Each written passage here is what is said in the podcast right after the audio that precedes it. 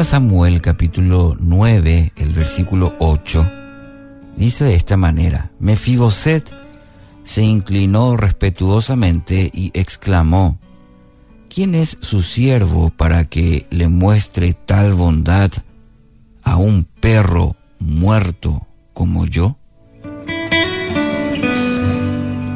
Bueno, eh, Mefiboset tenía apenas cinco años cuando su padre, Jonathan, y su abuelo Saúl cayeron en el campo de batalla.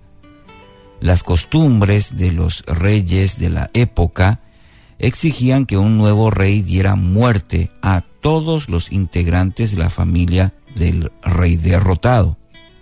La niñera, temiendo lo peor, huyó del palacio con el niño en brazos.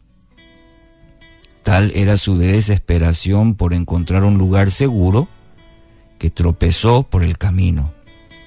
El pequeño cayó violentamente al piso y sus pies parecen haber sufrido múltiples fracturas, de manera que nunca más pudo volver a caminar.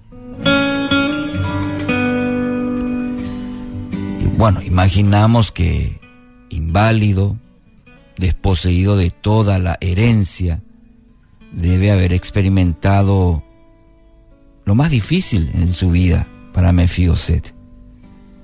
Pero en el nuevo orden político, el que alguna vez fue el heredero del trono de su abuelo, en un instante pasó al olvido.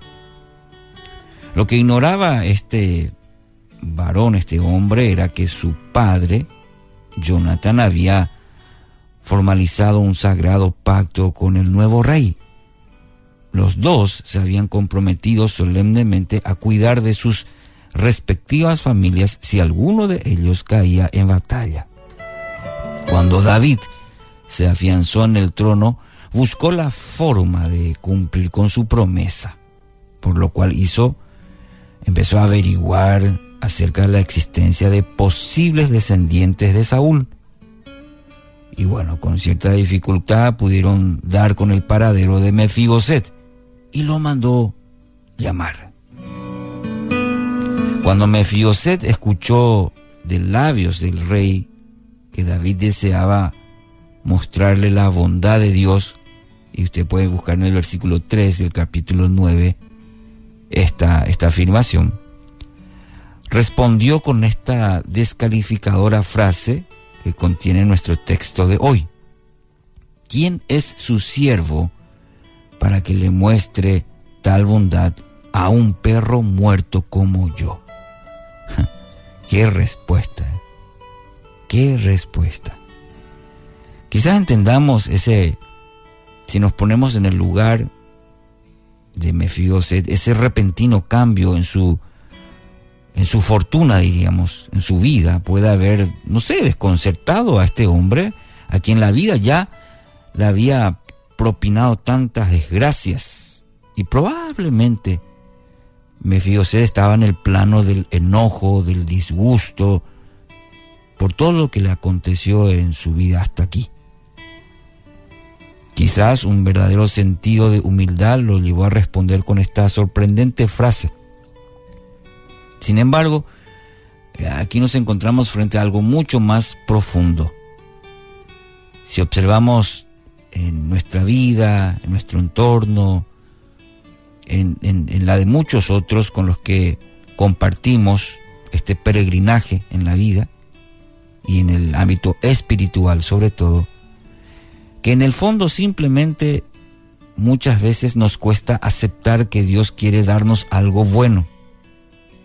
No solamente no creemos ser merecedores de su bendición, sino que incluso dudamos que Él tenga deseo de hacernos bien.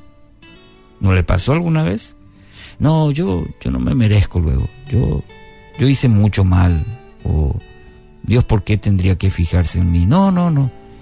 Y nos cuestionamos a nosotros mismos de la bendición que Dios quiere darnos. ¿Entiende? Entonces, la misma situación pasó Mefiboset. Se sintió indigno. Tantas desgracias a mi vida. No, yo soy un perro, como un perro muerto. ¿Quién, ¿Por qué Dios tendría que fijarse en mí?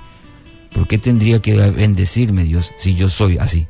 Y el término perro muerto es, es terrible, ¿no? Decirse de uno mismo a calificarse de esa manera. Formados por un mundo que maldice, que condena, que descalifica, hemos comprado el mensaje de que no valemos nada. Y cuando el Señor se acerca, recorriendo los caminos que solamente Él puede recorrer y que puede hacer las obras solamente como Él las, puede hacer, así como fue en la vida Mefiboset. Hacemos como la de Pedro, Señor, tú no me la vas a lavar los pies a mí. Es decir, no, no voy a aceptar esa, esa bendición. Y hacemos la vida así también. El principio del cambio radica en creer que Dios, a diferencia de nosotros, no hace acepción de personas. Su espíritu generoso siempre lo conduce a desear lo mejor para todos, para cada uno. Sí, para usted, Señor, para usted, Señora, sin excepción, para vos, joven. Pero se encuentra con este obstáculo por el camino muchas veces. Nosotros no estamos dispuestos a recibir su bendición. Nos sentimos indignos, no merecedores.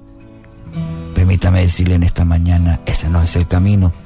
Dios quiere ponerle en una posición de honor, quiere volverlo a, a llevarlo al palacio. Él lo mandó a llamar y cuando Él llama es porque tiene algo bueno y mejor para usted.